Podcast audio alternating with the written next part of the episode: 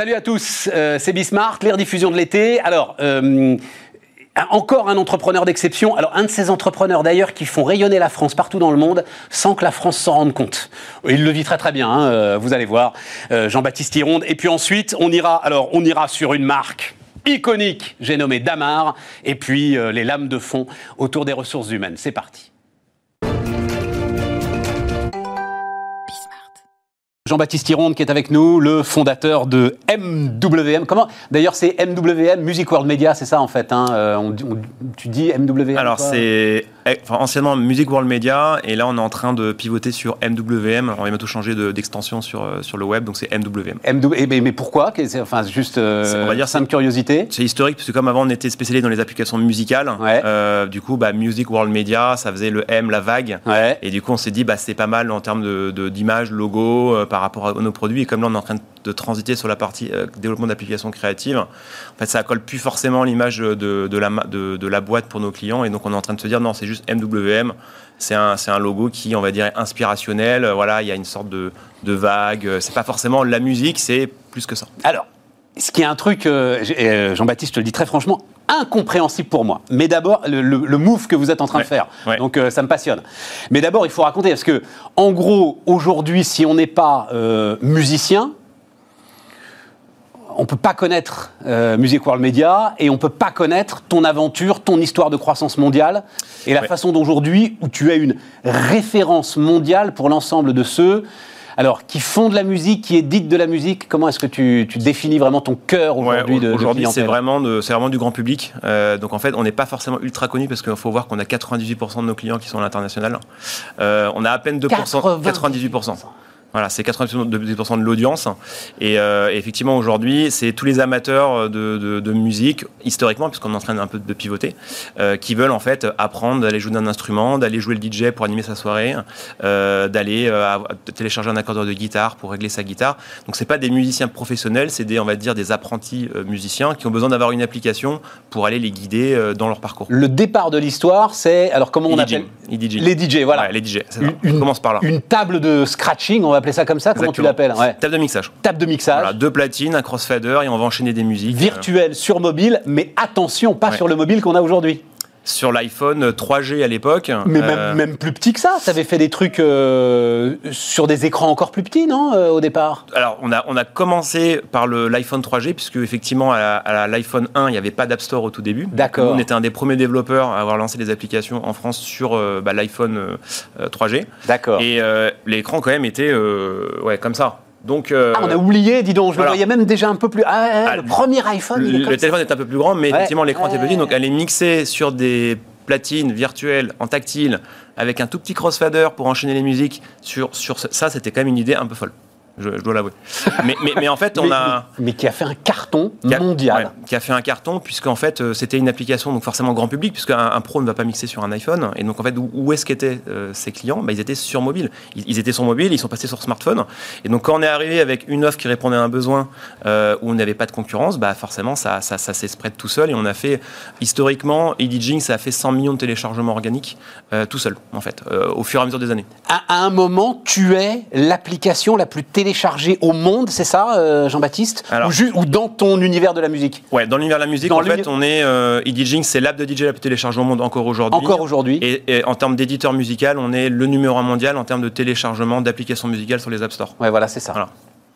Tiens, une, parce que je vais pas. Ça, c'était l'étape 1. Voilà. Ça, c'était. Non, évidemment. Mais, mais déjà, euh, enfin, je sais pas si tu as le temps de regarder tout ça d'ailleurs, hein, mais euh, euh, Epic Games, donc éditeur de jeux vidéo, en même temps, ça t'intéresse, tu veux aussi commencer à faire du. Enfin, tu as fait un petit peu de jeux vidéo, qui attaque le fonctionnement de l'App Store. Tout à fait.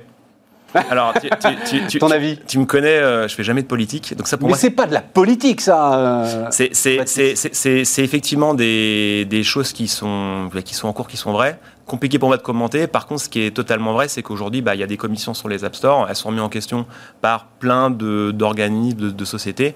Effectivement, nous aujourd'hui, on ne peut pas décider exactement de ce qu'on peut faire. C'est pas, on n'est pas propriétaire aujourd'hui. Jean-Baptiste, son App Store n'existe pas? Aujourd'hui, on est, on a effectivement. Sans l'App Store, ça n'existe pas. On n'existe pas, tout à fait. Alors après, il y a des alternatives, hein, parce qu'il y, y, y, a iOS et il y a Android. mais aujourd'hui, effectivement, sur les App Store, ce, qui est, ce qui est visé aujourd'hui, c'est vraiment iOS. Et effectivement, il y a un combat qui est en cours, qui vient de se finir, je crois, il y a, il y a à peine deux jours.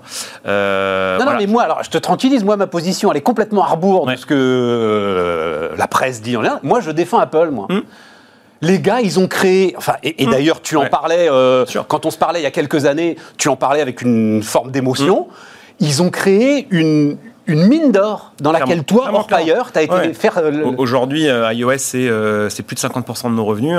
on, monétise beaucoup que l'abonnement. Aujourd'hui, nos clients sont habitués à payer avec les systèmes d'Apple. Ils sont, ils sont fidélisés, on n'a pas de problématique. Enfin, ça simplifie beaucoup, il y a beaucoup d'outils. et donc, au final, aujourd'hui, faire du business sur sur la plateforme Apple, c'est assez simple par rapport à, d'autres plateformes. Donc, aujourd'hui, il y a des avantages et des inconvénients sur chaque plateforme. Et effectivement, aujourd'hui, il y a effectivement une, une discussion sur ce, ce de commission, euh, qui effectivement, nous, on a quand même intérêt à que les commissions baissent, clairement. Aujourd'hui, euh, ils nous prennent 30% de nos revenus, on a intérêt que ça baisse. Par contre, il doit y avoir une commission pour, on va dire, rémunérer bah, le distributeur et rémunérer tout la R&D qui a été mis en place par justement euh, bah, Apple pour rémunérer bah, les gens qui travaillent chez Apple, les technologies, Tim la partie back-end. Tim, Tim Cook, qui dit pour rémunérer le contrôle. C'est-à-dire, on peut pas. C'est-à-dire, lui, il dit la, grande force de. Euh, et c'est ce qui a fait ta force aussi. Mm. C'est qu'à un moment, les gars d'Apple ont dit ça, c'est génial. Voilà, ça a été testé, on l'a vu, MWM, on va le promouvoir, c'est formidable. Il y a des équipes éditoriales qui font un super boulot. Hein. Euh, ils ont des équipes localisées donc par pays. Euh, nous, donc, on a des équipes en, France qui s'occupent de, bah, donc des, des comptes. Et aujourd'hui, ils arrivent à repérer euh, les, applications, on a aussi des programmes où ils vous accompagnent pour aller développer, améliorer l'UX de vos produits, améliorer la rétention, améliorer certaines features. Il y a pas mal de conférences qui sont faites, etc. Donc il y a tout un écosystème qu'ils ont créé. Donc c'est normal de le rémunérer. Et après, le gros débat, c'est le... Le niveau de rémunération. Voilà, c'est juste ça, c'est ça, ça, le vrai débat. Mais effectivement, il y, a un écosystème qui aujourd'hui euh, a été créé, ça a coûté de l'argent et donc c'est normal que... Mais je comprends bien que tu veux rester d'une infinie prudence là-dessus. Euh, voilà, exactement. Surtout ne se fâcher avec personne. Non, non, non, mais surtout qu'aujourd'hui, bah, en fait, euh, c'est normal qu'il y ait un débat, c'est totalement normal. Il y a des très gros enjeux, c'est des milliards, hein, les revenus générés par les App Store. Donc c'est normal qu'il y ait des enjeux. C'est pour ça que je dis que c'est de la politique, parce qu'aujourd'hui, ça, ça dépasse tellement, on va dire, nous, en tant que petit éditeur d'applications, parmi les 2 euh, millions sur Apple, 4 millions d'applications sur Android, euh, on est 700 000 publishers dans le monde. Donc effectivement, on comprend bien que tout ça, c'est pas juste euh, ok euh, une guéguerre entre effectivement euh, un, Apple, un Epic, c'est beaucoup plus complexe que ça. Et, voilà, nous aujourd'hui, on se focus vraiment sur bah, développer les meilleurs produits pour nos clients avec Apple. Fact basique du chef d'entreprise. Je reviens, je reviin sur mon. on, se focus, on avance, et effectivement, si, ça va en notre faveur, enfin des développeurs, bah, on sera très content. Et si ça va en la faveur d'Apple, bah, nous on continuera. Et voilà, ça reste des partenaires de, de premier ordre, et c'est comme ça qu'on le fait. Mais sans, démagogie, hein, c'est vraiment. Euh, non, mais je, mais non, mais je comprends parfaitement ta position. C'est-à-dire que ta position, elle est de dire, écoutez les mecs, moi je suis en pleine croissance, euh, j'accélère. On n'a euh, pas le temps vraiment de. voilà, c'est ça. Je, fais là où on me dit de faire, quoi, et puis on verra. on reste une, comme une petite boîte. Alors même si on a bien grandi, hein, on reste quand même une petite boîte. Et Quand tu seras Epic Games, justement, tu auras Quand je serai en bourse, ma boîte elle vaut 4 milliards. Bon, peut-être que je pourrais me permettre de faire des, des bras de fer. Voilà des épreuves de force. Aujourd'hui, je suis encore en train de, on est encore en train de prouver euh, qui on est et où est-ce qu'on va. Donc, euh, forcément, on peut pas faire tous les combats en même temps. Mais moi, je trouve, bon, on l'a fait un petit peu là, mais je trouve qu'on ne rend pas assez hommage à, qu'on rend pas assez hommage à, Apple dans, dans, cette histoire. Bon, mais alors pourquoi? Alors, donc tu développes effectivement. Mm. Après, tu pars. C'est la musique grand public, tout ce qu'on peut faire sur la musique, etc. Euh, apprendre la musique, ta ta ta ta.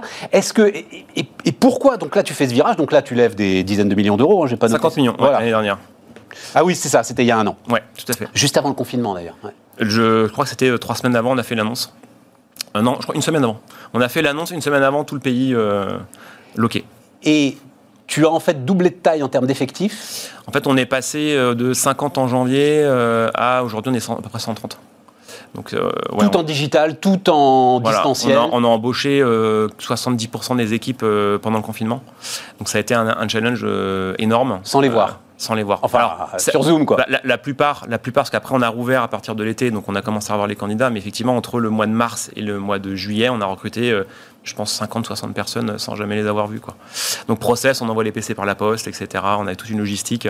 Euh, et puis, tout, tout géré de chez moi, euh, dans mon petit bureau. C'était vraiment, ouais, quelque chose de bah, nous, en plus, on n'est pas culture télétravail historiquement chez MWM, parce qu'on est vraiment, on était une petite équipe, euh, toujours, avec beaucoup de créatifs, toujours tous ensemble, euh, pour essayer de toujours bah, de, de, se challenger. On écrit sur les murs, on a besoin de se voir, on a besoin de communiquer, de, de sentir les choses, tout le non-verbal, on a besoin de le sentir. Il faut imaginer qu'on a vraiment des, des, des, personnes très créatives au bureau qui créent des produits disruptifs toute la journée.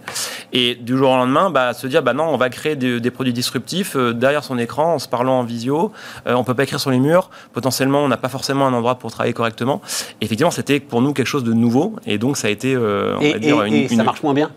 Alors. Euh, pour la création, ça marche moins bien? Ah, bah, ça marche totalement moins bien. Ah Alors, ça, nous, clairement, euh, quand vous. Déjà, faire des produits qui sont, on va dire, tout se cache dans les détails. Ça veut dire qu'en fait, on peut, on peut rater un produit parce qu'on a, on a juste raté un tout petit détail. Et en fait, si on n'est pas tous ensemble à aller. c'est, on va dire, qu'il une sorte d'émulation de groupe, en fait, il y a des petites choses qui, ne se créent pas, qui n'apparaissent pas, et c'est ces petites choses qui font toute la différence. Et donc aujourd'hui, euh, quand effectivement nous on a été euh, bloqué pendant euh, toute cette phase, d'ailleurs c'est compliqué pour les onboarding, c'est compliqué pour la formation. on est un TGV qui va à plus de 300 km/h, et on demande à des gars qui, sont dans d'autres boîtes qui sont peut-être à 250, d'arriver, de rejoindre le wagon, et de monter dedans, de, comprendre les process, de monter dedans et de remonter tout le wagon, de remonter jusqu'en jusqu'à la tête. Et ça, c'est extrêmement compliqué. Donc créativité, donc euh, les, créatifs, et voilà les problèmes de communication quand euh, on, passe d'un mode de, de, travail où on est 50 à on passe à 100. Euh, sans se voir, en fait, c'est encore plus compliqué. Donc, en fait, on a empilé les layers de complexité. Et là où on est content, c'est qu'en fait, ça nous a vraiment euh, fait péter, on va dire, euh, à, fait apparaître, fait apparaître euh, les, les, problématiques et les points faibles qu'on avait. Donc en fait, d'un coup, au lieu de passer peut-être un an et demi ou deux ans avec plein de problématiques de process, de communication, etc., bah, tout a explosé. Alors dans, à, tous les niveaux.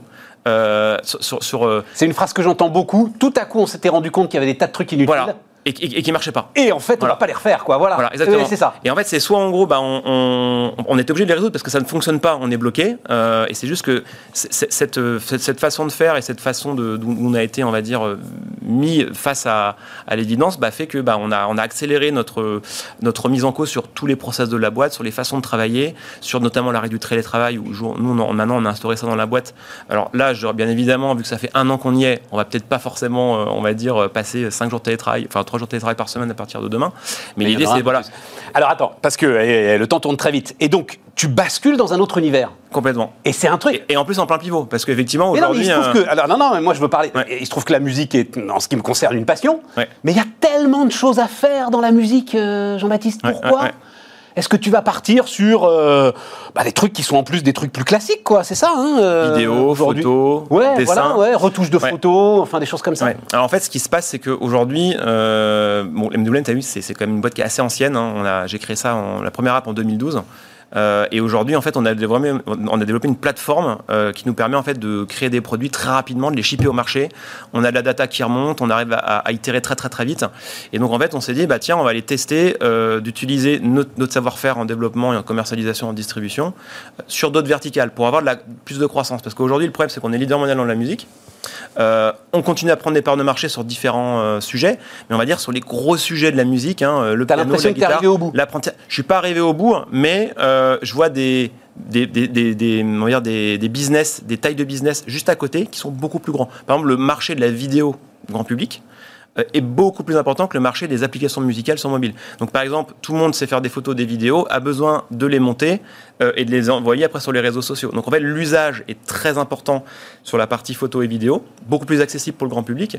Et donc comme nous, notre but, c'est vraiment d'arriver à aller euh, proposer au grand public des technologies, souvent pour les pros, les démocratiser, enfin les simplifier et de leur donner accès.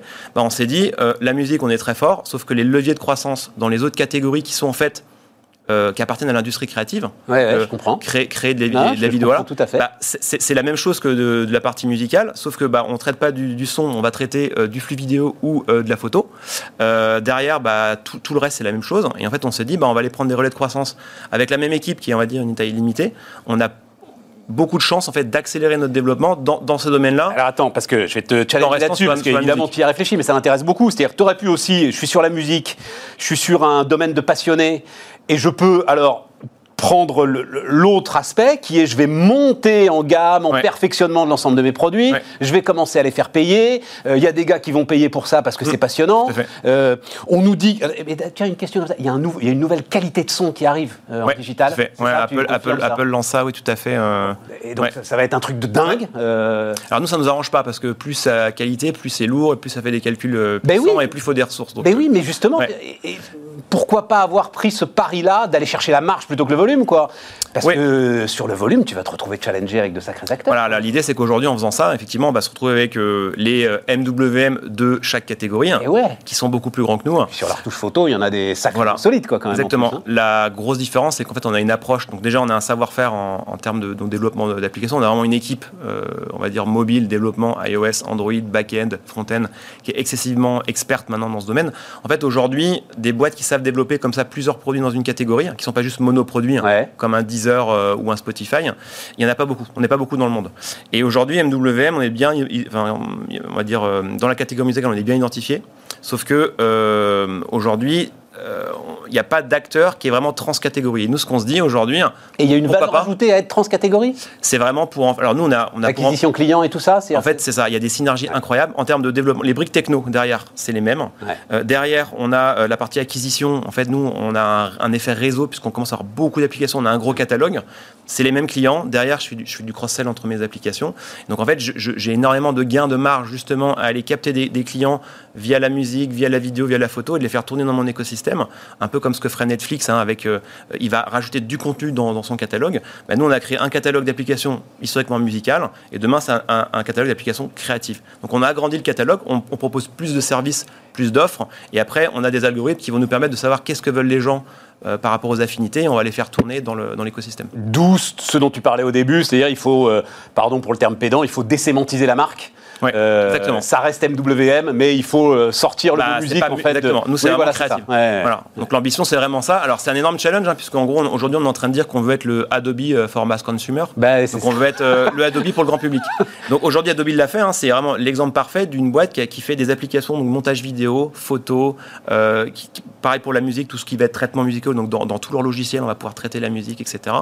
et aujourd'hui, ils ont toute une suite, mais pour les pros. nous, on va faire la même chose pour le grand public. Et, ça, c'est vraiment la vision de MWM. On est les seuls au monde à, et pourquoi est-ce qu'Adobe ne fait pas pour le grand public?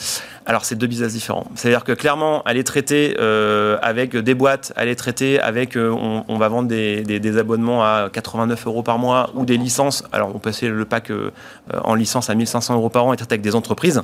Ça n'a rien à voir que de bosser avec des utilisateurs qui sont dans le monde entier, qui n'ont pas du tout, on va dire, un besoin bien identifié, qu'il faut. C'est vraiment. et qu'un pouvoir d'achat extrêmement faible. Aujourd'hui, la monétisation, c'est de la pub, c'est des achats intégrés. eux ont fait le plus facile, toi, il faut que tu fasses le plus dur, là. Alors, euh, ils ont fait un truc, je pense, exceptionnel. Nous, on, va, on est en train de faire quelque chose de peut-être encore plus compliqué. Euh, B, 2 c worldwide, c'est vraiment quelque chose. C'est pour ça d'ailleurs qu'on n'a pas cru en MWM pendant longtemps, parce qu'en fait, une boîte française qui sont dans un business B2C mondial euh, et qui veut en fait devenir leader là-dedans, il faut investir des milliards. Bon, bah, nous, on a levé en tout plus de 60 millions.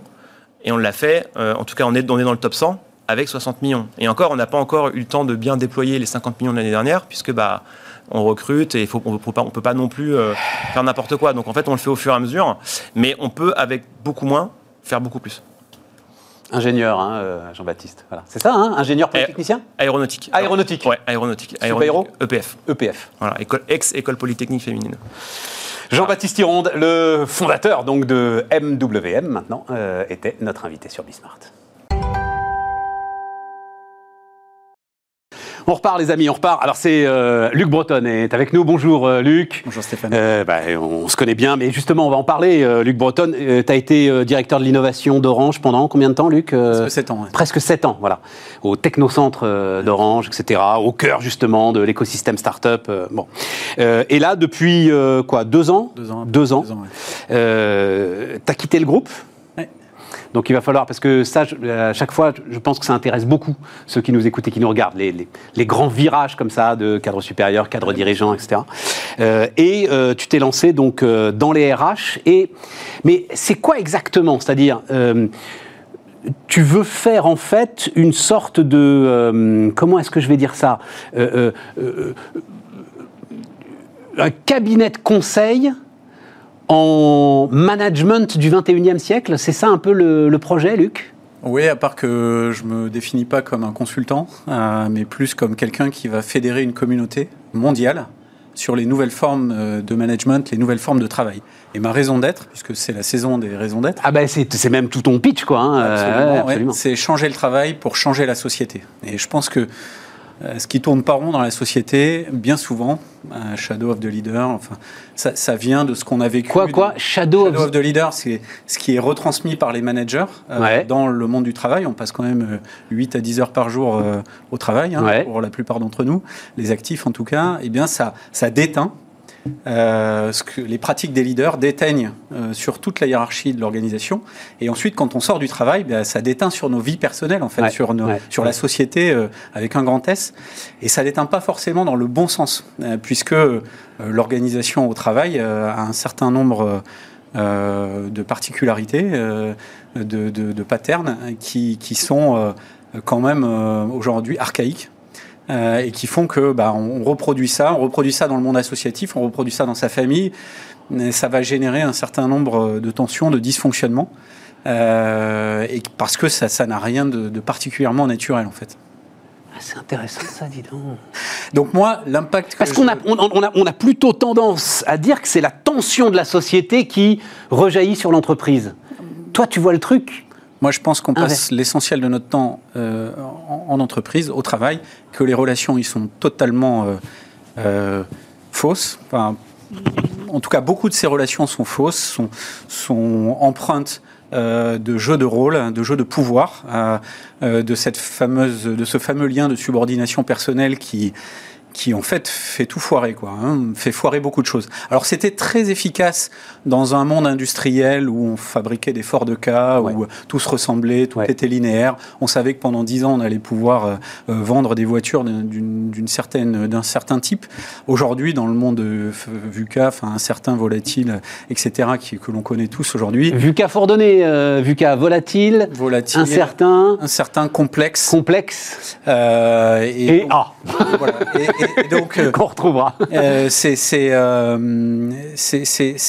c'est ce nouveau contexte-là qui, qui, qui, rend ces, ces, ces formats archaïques, ces formats historiques archaïques. Mais ce qui est intéressant, alors c'est compliqué parce que tu as une forme de devoir de réserve, etc. et tout. Mais donc tu l'as vécu, toi, Luc. Par rapport, ah moi, là où ça m'intéresse beaucoup ta démarche, par rapport aux start-upers qui débarquent en disant vous allez voir, on va tout changer, c'est que toi, tu as vécu le grand groupe. Puis alors, le, le vrai grand groupe, quoi. Voilà. Hein, euh, Orange, 100 000 personnes, euh, boum, voilà. Ça se pose là. Oui, et puis qui, plus est, je l'ai vécu pendant 20 ans, donc euh, c'est vrai que j'ai quasiment, enfin, je, suis rentré dedans au moment de la privatisation. donc c'était quand même une entité qui était une émanation de l'État et qui est rentrée dans le secteur privé. D'ailleurs, en échangeant euh, du cash contre du papier, hein, ce qui a provoqué euh, un certain nombre de déboires à un moment donné euh, financiers avec le, plan de Thierry Breton lorsqu'il est arrivé pour sauver l'entreprise, etc. Donc tout ça, ça a été incroyablement intéressant à vivre de l'intérieur, cette transformation d'un ministère, hein, quasiment des, PTT, jusqu'à une, organisation extrêmement concurrentielle. Et ça s'est vécu dans une douleur terrible, enfin, sur les années 2005, 2006, 2007, 2008, voilà, l'ensemble de cette période que personne n'a oublié autour d'Orange. À, un certain moment où, euh, où on a cru que des processus qui étaient ceux de l'industrie pouvaient s'appliquer à une industrie du service. Voilà, c'est ça. Euh, ce qui n'est pas possible, en fait. Hein. c'est mal connaître le, monde des télécoms. Donc ça, ça a provoqué euh, certaines tensions. Après, la transformation du groupe Orange, elle est quand même assez remarquable, malgré tout, puisque, bon, évidemment, c'est un grand groupe comme d'autres, avec beaucoup de, de lourdeur, de bureaucratie, un certain nombre de bureaucraties, etc. Mais par rapport à la moyenne, je dirais, du CAC 40, Orange s'en sort plutôt bien. Et puis par rapport à, au grand groupe en général, il y a eu quand même euh, une transformation bien supérieure partant euh, de la situation initiale que j'ai décrite euh, précédemment, qui était quasiment, même pas quasiment, qui était un, ministère d'État en fait. Ce que tu décris à travers donc, alors, on, a écrit nous fondateurs de Purpose for Good. Purpose for Good, oui, absolument. C'est plein de bons sentiments tout ça, hein, c'est merveilleux, c'est un conte de fées. Ce que tu décris, c'est l'entreprise libérée, c'est ce qu'on appelle aujourd'hui l'entreprise libérée? Moi, entreprise libérée, ça ne me parle pas beaucoup. Euh, par contre, libérer le potentiel euh, des, euh, des, personnes dans les entreprises, oui, ça me parle. C'est-à-dire que moi, je me suis toujours considéré comme un... Entreprise libérée, ça veut dire, de ce que j'en ai compris, ça veut dire très forte autonomie. Voilà, c'est ça. C'est une... Donnée à l'ensemble des maillons de la chaîne. Ça, ça me va bien. C'est développer en fait en interne euh, un sentiment d'intrapreneuriat, d'entrepreneuriat, développer le, les réflexes d'entrepreneur au sein d'une organisation, euh, fut-elle grande. Et donc c'est vraiment ça que, qui, qui m'intéresse en fait, puisque aujourd'hui ce qui frustre les gens, ce qui fait qu'on a 85% de gens qui ont plutôt un rapport euh, alimentaire avec leur euh, organisation et, et pas euh, d'être à l'attaque le matin en se levant ou d'être au service de son équipe, eh bien c'est ces lourdeurs organisationnelles, c'est le fait qu'on est obligé de répondre à un chef qui lui même répond à un chef. Mais oui, mais dans un groupe de plusieurs dizaines de milliers de personnes, tu es obligé à un moment de fonctionner comme ça, Luc. Tu es obligé de structurer ça. Alors, justement, moi, je suis allé à la rencontre euh, dans, dans 30 pays du monde. J'ai pris mon, mon, sac à dos, j'ai fait un tour du monde. Avant la pandémie, j'ai eu de la chance de pouvoir le faire à ce moment-là. Je suis allé interviewer 250 leaders qui avaient euh, disrupté ou qui avaient transformé fondamentalement le management euh, traditionnel, le management à la papa. Et ces gens-là, ils ont euh, fait euh, basculer l'organisation traditionnelle et la hiérarchie de pouvoir, la hiérarchie euh, individuelle, le, lien de subordination que je décrivais précédemment, sur une hiérarchie d'équipe. Et donc, la hiérarchie d'équipe, donc souvent on décrit, Jeff Bezos avait décrit la Two Pizza Team. Oui, absolument. Et, Donc c'est à peu près c'est 6-8 personnes, hein, ça dépend si vous avez beaucoup entre 6 et 12 personnes. Mais il faut nourrir, euh, voilà, faut nourrir l'équipe avec deux pizzas. Voilà, alors ça c'est très empreint de lean et d'agilité. Euh, Scrum, qui est apparu en, en, 98 dans la Silicon Valley, qui a tout changé parce que ça, ça a formaté l'innovation informatique sous la forme de sprints très courts euh, de 15 jours en moyenne qui itérait avec le besoin du client. Donc on était sûr qu'à la fin, les deux côtés du pont euh, n'étaient pas à un mètre de distance, mais bien euh, l'un en face de l'autre. et donc cette itération permanente, ces équipes plus petites, on parle d'organisation cellulaire, peuvent faire le scale, peuvent s'appliquer à grande échelle, mais chacun dans son équipe a une capacité d'autonomie et d'intervention sur le registre de ses rôles, donc de ses responsabilités, qui est totale. Et personne va euh, vérifier euh, ce, que, ce, que, ce que vous avez à faire. Vous avez la responsabilité, vous pouvez aussi vous planter, mais euh, vous êtes en charge. C'est ça. Et donc d'être en charge vis-à-vis de ses pairs plutôt que vis-à-vis d'un chef, qui peut être bon ou mauvais, mais qui a un seul cerveau. Euh, l'équipe, elle, elle en a plusieurs, elle est pluridisciplinaire et elle est bonne, elle est, puisqu'elle est, elle est saisée, elle est, elle est dimensionnée précisément pour ce qu'elle a à faire, et elle, elle, elle résonne finalement comme euh, une entité la plus autonome possible, redevable vis-à-vis d'autres. Hein. C'est comme si on avait un PNL virtuel à, l'échelle de, de, chaque organisation, de chaque cellule de l'organisation.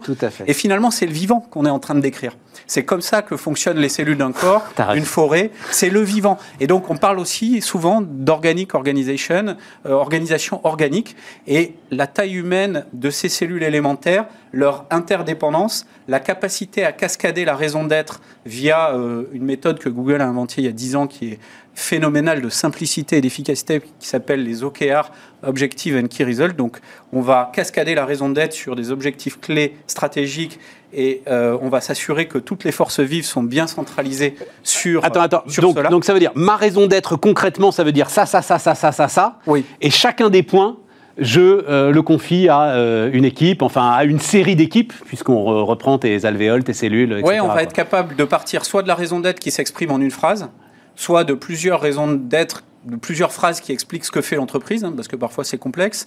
Et de celle-là, on va partir en, en, On va dire que ça, c'est le tronc on va partir sur des branches, des feuilles, etc. Et on va être capable de décliner, de cascader comme ça les objectifs stratégiques de l'organisation. Et on va le faire par équipe et de façon cellulaire. Et la grande puissance de ce modèle, euh, qui peut se designer sur des, plateformes informatiques. Euh, donc, euh, bon, il y a un Français qui est leader mondial sur le domaine qui s'appelle Ola Spirit, qui permet de, de dessiner ces cercles et ces rôles et, de voir l'évolution de l'organisation. Attends, attends, attends, tu vas trop vite. Au quotidien. Tu vas Attends, d'abord, je voulais juste préciser un truc. Ce que tu décris, alors, Amazon, et il se trouve que j'ai discuté très récemment là, avec la DRH d'Amazon en France.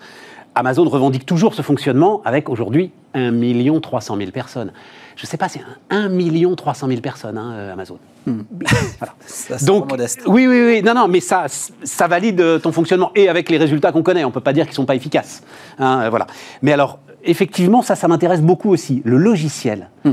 Tu rentres ça, tu cites deux logiciels, tu rentres ça dans deux logiciels. Raconte-moi comment ça se passe. Euh, bon, je, parle de, de, la Spirit. Il y a, aussi il y a, d'autres concurrents, mais ils ont ils ont quasiment pas de concurrents. Ils sont français. C'est le nouvel operating system des organisations euh, organiques cellulaires euh, à gouvernance partagée. Tout ça, c'est des termes qui veulent dire la même chose, qui permettent de décrire l'organisation par cette hiérarchie. La hiérarchie persiste de d'équipes et de cellules. Donc on va décrire une équipe selon un, cercle et les cercles constitués de rôles. Et un cercle d'ailleurs, c'est un rôle. Si vous, on prend un peu de recul, un cercle égale un rôle. Donc tout, tout ça, c'est une constitution de rôles qui, assemblés, vont constituer une entreprise. Cette organisation... Attends, attends, l'équipe, les 6, 8, 10 personnes, ils sont toujours ensemble ou euh, non, c'est des, équipes de projet. Voilà, exactement. Donc, moi, je peux avoir plusieurs rôles dans différents cercles. Et c'est ça qui est génial, c'est que moi j'ai développé des compétences, tu me, connais Stéphane, j'ai développé des compétences dans le milieu associatif. Mais jusque-là, l'entreprise, elle n'en a rien à faire parce qu'elle ne le sait pas. Mais moi, ce qui m'intéresse dans les organismes de nouvelle génération, c'est de pouvoir utiliser ces compétences que j'ai développées, soit à titre personnel, soit à titre associatif, sportif, je ne sais, dans différents cercles de l'organisation, si l'organisation me le permet et en a besoin. Deloitte dit l'entreprise aujourd'hui n'utilise que 20% des compétences qu'elle pourrait utiliser si justement elle avait une cartographie complète de l'intégralité des compétences qu'ont ses salariés. Tu, ça me fait penser aux calculatrices quand on était au lycée, on utilisait 30% des fonctions, on avait plein de touches qui, sur lesquelles on tapait jamais, plein de mémoires qu'on n'utilisait jamais. C'est ça les salariés dans l'entreprise et c'est ça qui fait que les gens deviennent fous. Ils sont frustrés, ils ont une relation alimentaire et à la fin ils rentrent à la maison en disant à leur époux ou à leur conjoint, eh ben finalement je comprends rien. Voilà, attends, reviens sur ton logiciel. Donc, ton logiciel, en fait, il cartographie les, les, centaines de compétences qu'il y a dans l'entreprise et il fait des, des, points de rapprochement, en fait? Alors, sur, sur Spirit, je vais pouvoir décrire euh, euh, tous les rôles que je veux, euh, que je veux animer. Euh, en fonction des, compétences que, dont je dispose. Euh, et donc, c'est fini la feuille de poste. Hein. Euh, la fiche de poste, boum, hein, terminée. C'est totalement obsolète. C'est-à-dire que là, c'est dynamique. C'est-à-dire que je vais pouvoir bouger dans les rôles que j'anime, dont je prends la responsabilité du jour au lendemain, en fonction de l'apparition de projets ou de la disparition de projets. Donc, il y a, une, une, vision très dynamique de l'organisation. Elle évolue tous les jours. Il n'y a plus de grands Big Bang.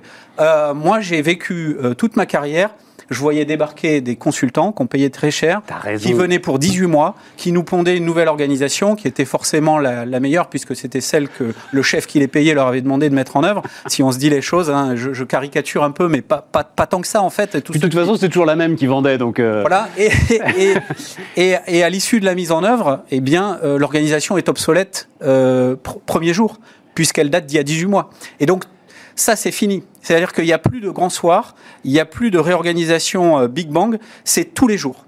Et si on fait euh, des photos sur la Spirit de l'organisation tous les jours et qu'on accélère, on fait un time lapse, on voit l'évolution organique de cette de cette euh, entreprise tous les jours avec une photo accélérée. Tu sais ce qui se passe là, Luc? Il se passe que ceux qui te regardent font comme moi, c'est-à-dire là, j'essaye de projeter ça dans mon entreprise. Hmm. Voilà, j'essaye de dire, mais mais comment on fait? Parce qu'il faut quand même qu'il y ait un mec qui soit à un point précis, à une heure précise pour faire une tâche précise. Ah, bien sûr. Quand même. Bien sûr. Et, d'ailleurs, euh, la répartition du temps dans mes rôles, euh, elle est clairement identifiée. Oui, mais ça veut dire que si, si personne n'a envie de faire ce truc-là, tu vois ce que je veux dire?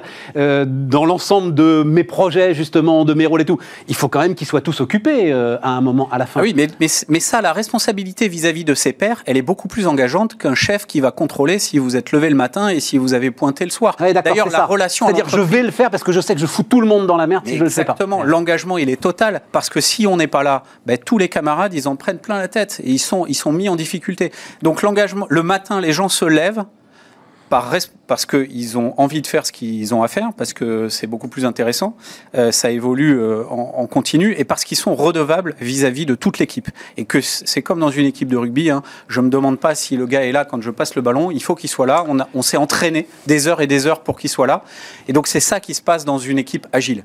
Qu'est-ce qui deviennent les partenaires sociaux dans ton histoire? Alors les, partenaires sociaux. Euh, non mais juste je fais une incise, c'est le sujet dont personne ne parle plus aujourd'hui. J'ai l'impression que le Covid a éradiqué les partenaires sociaux. Euh, les amis, alors euh, on va pas faire la Biden mania là, mais écoutez le vieux sage quand même des années 70 qui vous dit à un moment quand même l'organisation des salariés c'est utile. Voilà, je referme la parenthèse. Moi je pense qu'ils n'ont absolument pas disparu et que d'ailleurs leur, leur force est inversement proportionnel à la capacité des organisations à décentraliser l'autorité. C'est-à-dire que les syndicats sont d'autant plus puissants qu'il y a des frictions entre les personnes managées et euh, la direction. D'ailleurs, c'est totalement archaïque comme conception d'avoir une, opposition comme ça. C'est c'est un peu pagnolesque euh, entre euh, les, dirigeants d'un côté. Oui, ben bien sûr. Voilà. Et donc ça, dans les organisations que, que, l'on décrit, avec cette capacité à complètement décentraliser l'autorité, à mettre en action chacun, c'est-à-dire que chacun est capable de proposer euh, des changements d'organisation, des changements très concrets sur son périmètre de responsabilité. Normalement, si on va au bout de la logique, euh, ça disrupte totalement euh, les, partenaires sociaux simplement parce que chacun devient euh, lui-même son propre. Ben oui, mais moi, tu vois, moi, le, le, alors, le patron de ses rôles. Le sale néolibéral boomer, ça m'inquiète un peu, quoi. voilà. Non, non, tout ce que tu décris me, me fascine. Je trouve ça génial, mais à un moment, tu as besoin tu as besoin, pardon de le dire comme ça, mais d'une collectivité de travailleurs pour euh, défendre un certain nombre d'intérêts, tu vois, au-dessus de la simple production et de l'avance de l'entreprise. Oui, mais ça, ça, ça s'appelle l'intelligence collective. C'est-à-dire qu'à partir du moment, bah oui, il faut, il faut qu'elle puisse s'exprimer. C'est-à-dire qu'à partir du moment où tu décentralises euh, l'autorité, les gens euh, s'emparent et vont décider à plusieurs, et, et, plusieurs cerveaux trouvent, trouvent des solutions qui sont forcément meilleures que euh, que, que, seul. minorité. Donc ils ont eu raison de refuser les syndicats chez Amazon, par exemple. Je, enfin, pardon, hein, t'es pas obligé d'aller sur ce terrain-là si tu veux pas, hein, mais ça, ça, me vient spontanément, comme, euh, puisque euh, c'est sûr que c'est un modèle d'entreprise qui fonctionne comme tu l'as décrit. En tout cas, moi je pense que si les, si les salariés sont en capacité de mettre en œuvre, on parle en anglais de safe enough to try, c'est-à-dire que si ce que je propose ne met pas en danger l'organisation, c'est mis en œuvre par défaut. C'est et, on utilise un, mode de décision qui s'appelle le consentement, euh, qui est très en vogue. C'est-à-dire que le consentement, c'est comme à l'Assemblée nationale, euh, les gens euh, font des amendements, et puis si tous les amendements sont, sont rejetés ou sont intégrés, on parle aussi de décision intégrative, à la fin, c'est mis en œuvre. Donc c'est safe enough to try, c'est-à-dire que la proposition ne reçoit plus d'objection valable pour ne pas être mise en œuvre, elle est mise en œuvre. Et chacun peut faire des propositions.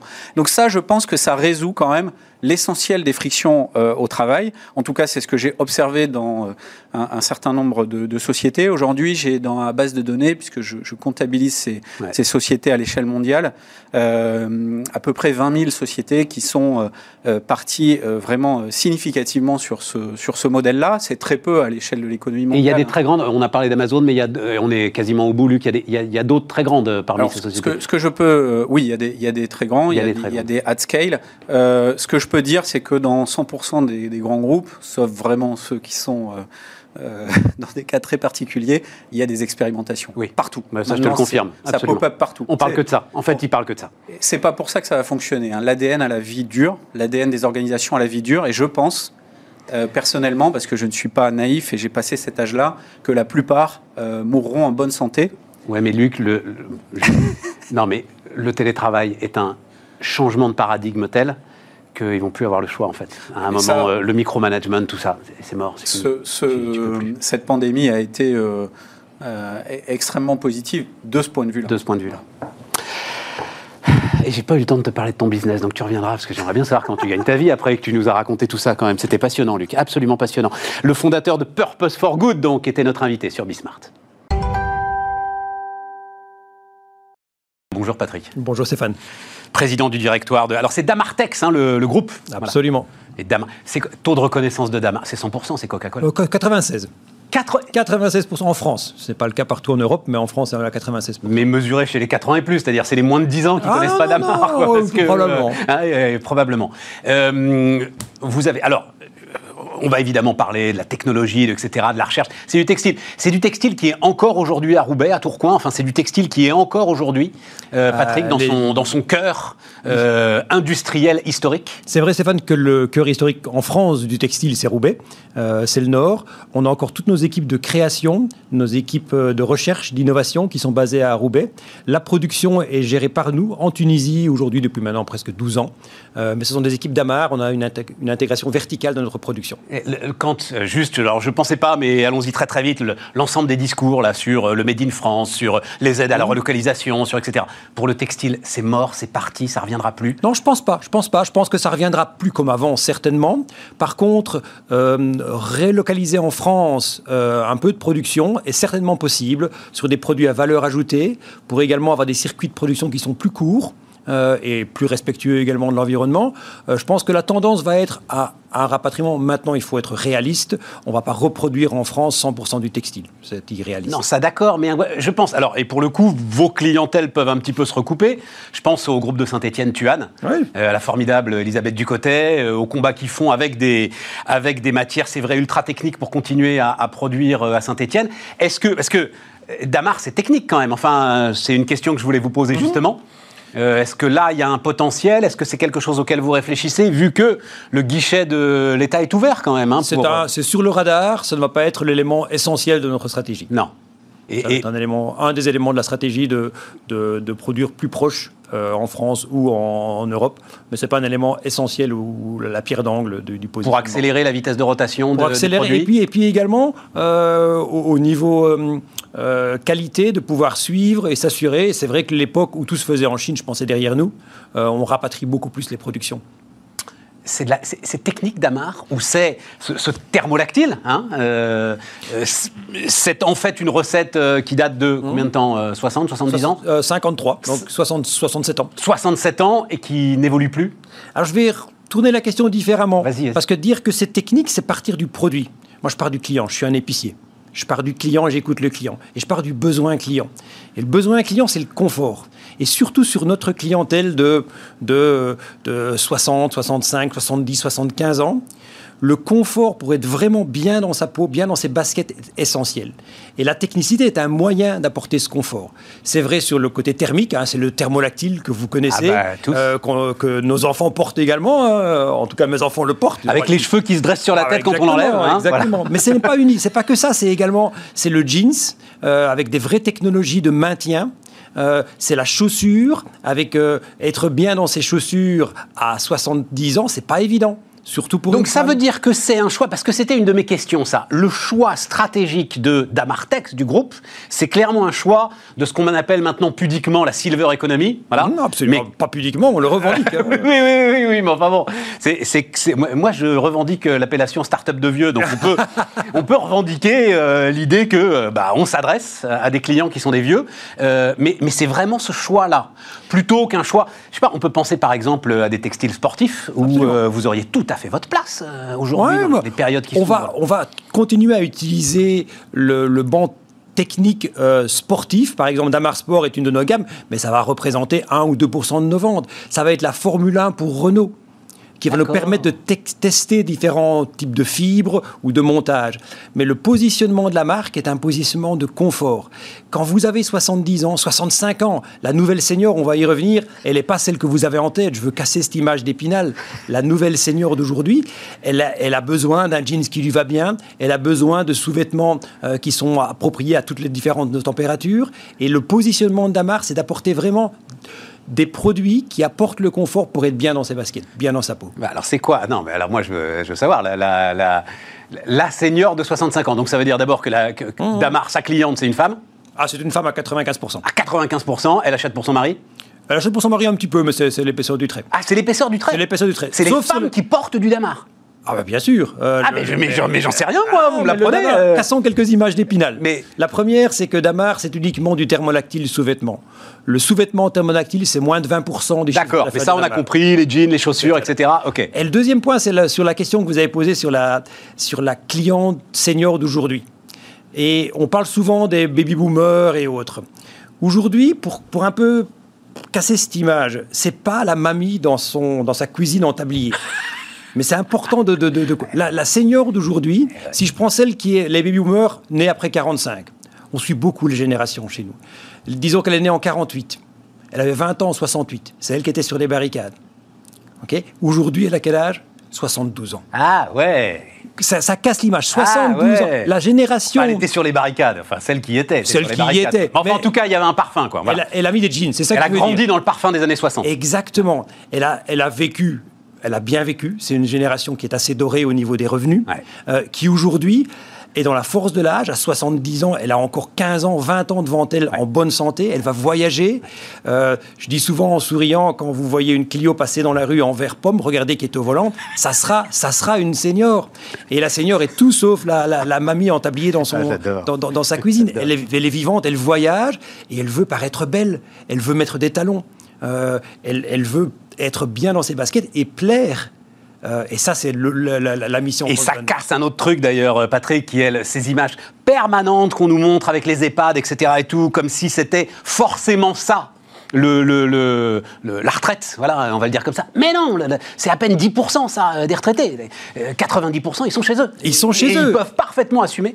Et ce, défi sociétal, il est vraiment important. Hein en France comme partout en Europe, d'accompagner le bien vieillir à domicile. Non, mais vraiment notre mission. Et, et ça m'intéresse énormément parce que euh, bah, euh, juste à côté, euh, on est très intéressé aussi par l'évolution de la Redoute, hein, qui est voilà, qui est un autre pôle très important à Roubaix, qui a vraiment mis le paquet pour renouveler complètement sa clientèle et essayer de s'adresser à une clientèle nouvelle c'est pas ce que tu cherches à faire. Non, on est. Euh, euh, Nathalie, que je connais bien, a, fait un travail extraordinaire, en effet, de modernisation de son modèle, de diversification, euh, en allant chercher avec la décoration d'autres axes de croissance également.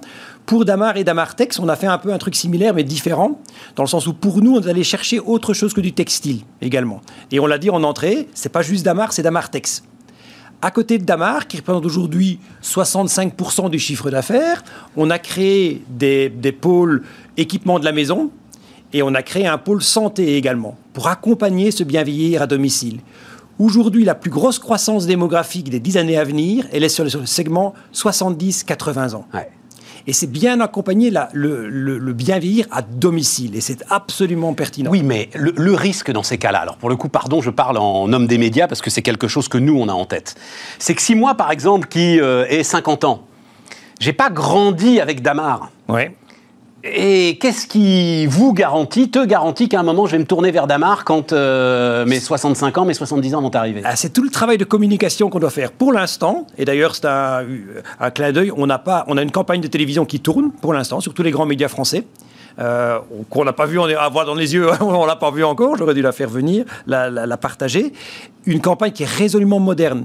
Damar a été un des premiers diffuseurs en télévision dans les années 60. Ce qui a créé le froid moi jamais qui est resté dans les mémoires. Absolument. Depuis trois ans, chaque année, on revient en télévision et on va continuer. Maintenant, un homme de médias en face de moi, il sait qu'il faut retaper sur le clou très souvent. Tout le temps. Tout le temps. Communiquer, c'est répéter. Et communiquer, c'est répéter, exactement. Et on continue à retravailler le, le message pour que Damar reste pertinent pour ces nouvelles seniors, celles qu'on vise pour rentrer dans la marque, c'est 60-65 ans. Alors, mais ça nous amène sur ce qui se passe aujourd'hui. C'est-à-dire, là, euh, vous sortez donc d'une augmentation de capital. Absolument. Euh, qui s'est, euh, vous me disiez, très très bien passé, très bien passé Patrick. En même temps, très largement sous-suscrit. donc, c'est un groupe coté d'Amartex, mais avec un flottant très réduit, c'est ça, hein, je parle sous ton contrôle 15%. Voilà, 15% de flottant. C'est la famille Despatures qui possède aussi Somfy. Absolument. Et qui contrôle une grande partie du capital, qui a donc souscrit à cette augmentation de capital. Ça veut dire que vous avez traversé un choc très rude 195 boutiques, c'est ça Oui, on a fait. Fermées aujourd'hui? Ah non, non, fermées aujourd'hui, oui, actuellement, avec le confinement, fermé. Fermées lors du premier confinement, fermées lors du deuxième. Absolument. Quand je regarde dans le rétroviseur, on se serait vu mi-mars ou fin mars, vous auriez eu en face de vous quelqu'un beaucoup plus inquiet. Euh, je crois qu'on a, on a tous subi ce premier confinement comme un vrai choc, avec un élément de stupeur. Euh, quand vous êtes un retailer comme ça, on voit le cash qui diminue de jour en jour. Euh, on est face à un changement de, de mode de consommation. Moi, j'ai souvent dit en interne que pour moi, la crise du Covid, c'était un accélérateur de tendance, accélérateur du digital, des modes de consommation. Donc, Damartex devait se réinventer et continuer à se réinventer. On a lancé un plan de transformation il y a maintenant un an et demi, qu'on a accéléré vu la crise du Covid. Et on a financé ça par une augmentation de capital qui a été en effet un, grand succès. et qui nous a fait permettre de rentrer dans le capital également de nouveaux investisseurs hors familiaux. Bon des ventes Internet pour Damar aussi? Très, très, très significatif. Très significatif. bon, on a publié nos chiffres au dernier trimestre, on est à plus 45% sur le web. Pas uniquement sur Damar, on a huit marques dans le groupe et la croissance du digital, on va faire plus de 120 millions d'euros de chiffre d'affaires en digital cette année. On est un gros acteur du Sur, On l'a pas dit, hein, mais c'est 700 euh, millions d'euros de chiffre d'affaires. Euh, voilà, euh, Damar. Tout à fait. avec magasin, vente par correspondance traditionnelle et digital, e-commerce qui va faire 120 millions cette année de, de chiffre d'affaires et une croissance depuis maintenant 5 mois entre 40 et 50 de croissance sur l'e-commerce. Ça veut dire quand même deux choses là aussi sur euh, ce que tu appelles les images d'épinal. C'est un, d'abord, les seniors, ils y sont bel et bien euh, sur le web, sur le net, et, ils, sont, et ils sont ultra réactifs. L'accélérateur de tendance pour nous sur le segment senior, sur la Silver Economy, il a été énorme.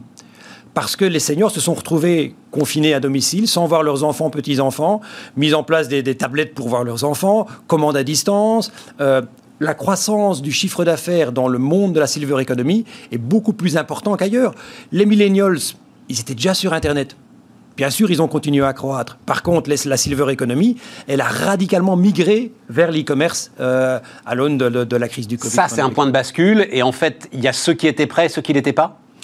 Je, Oui, et puis euh, la connaissance spécifique que nous avons de ce monde des seniors, euh, dans la, gestion de la sécurité sur Internet, dans la, de l'accompagnement. Euh, tous nos centres d'appel, on, le revendique, sont en interne, parce que quand vous avez au téléphone une, une cliente de 72 ans en Auvergne, on ne va pas la servir avec un centre d'appel Comores. Exactement, sans, citer de pays pour, le, pour les. On, doit être à côté, on doit la, suivre. Euh, Elle doit sentir d'ailleurs qu'on n'est pas loin, quoi. Exactement. Moi, j'ai un, message que je passe à tous mes salariés, c'est passer du temps au centre d'appel. On a la chance d'avoir dans le groupe 10 centres d'appel. On doit avoir 350 personnes qui supportent l'e-commerce comme la vente à distance. Même quand j'ai un des grosses décisions à prendre, un coup de blues, je vais une heure au téléphone. Ça vous remonte le moral, Stéphane, vous imaginez pas. Ah, mais si, Parce que cette cliente-là, elle est, elle, est, elle est passionnée, elle est passionnante, elle, elle dort le contact et elle est, elle est réceptive aux nouvelles technologies. Donc c'est pour ça qu'on se bat un peu pour changer cette image des seniors, parce que c'est un marché qui est juste passionnant. Euh, euh, tu as compris la fermeture du deuxième, euh, du deuxième confinement? C'est pas c'est pas évident. Je suis tout à fait conscient de la priorité sanitaire. Euh, maintenant, le premier confinement, c'était stupeur. Alors, on a été très radical. Dans ce second confinement, je pense que beaucoup de secteurs de, du spectacle, du restaurant, des, des, des, magasins ont adapté beaucoup de leur expérience d'achat. Euh, euh, et je pense, en tout cas pour l'instant, on plaide et on est au cœur de l'actualité pour une réouverture des magasins le 27, euh, le 27 euh, novembre. Avec, un, avec protocole sanitaire ah, certain, on a fait, Ça, ça, nous coûte beaucoup d'argent, mais on, et puis nos clientes l'attendent. C'est une jauge en magasin qui est supérieure à celle d'aujourd'hui. Euh, c'est des, des, des, protocoles en interne beaucoup plus stricts dans les, dans les, dans les cabines d'essayage. Tout ça, on l'a mis en place. Euh, et rappelez-vous qu'on a une, on a une clientèle d'âge moyen de 65 ans, donc qui est très sensible à la dimension sanitaire. Ah bah ultra euh, sensible. ultra sensible à cette dimension-là. Donc je pense qu'il faut prendre la crise sanitaire de manière très sérieuse. En interne, on le fait, dans nos entrepôts, nos centres d'appel au bureau, en magasin également. Maintenant, on va devoir apprendre à vivre avec ce nouveau monde. Euh, et Dieu sait si j'espère qu'il n'y aura jamais de troisième confinement.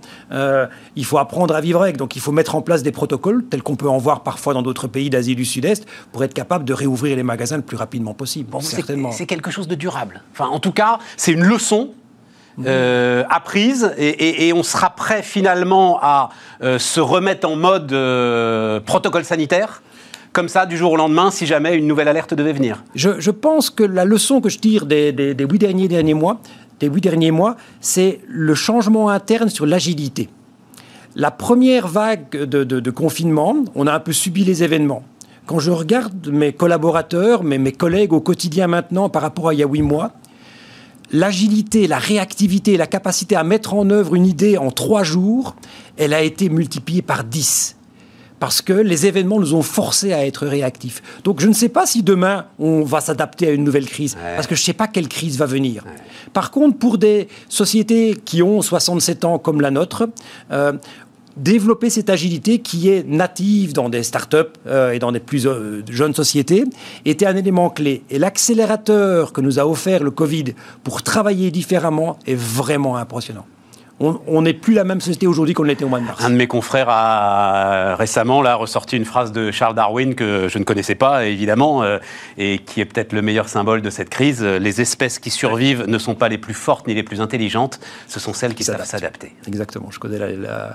Et c'est sans doute le... Et on, travaille sur ça depuis... de cette crise. Hein, on, travaille sur ça depuis des années, mais la crise nous a permis ça. Euh, et ici, ce nouveau confinement, on a mis en place un drive piéton en magasin. Euh, on a chaque... Ça, à Lille, à Roubaix Tous nos magasins sont ouverts de 10 à 17 heures avec commande... Euh, ah, click and collect. Click and collect à l'Oreza, téléphone également. La cliente peut venir reprendre le produit. chaque magasin... C'est rentable, ça?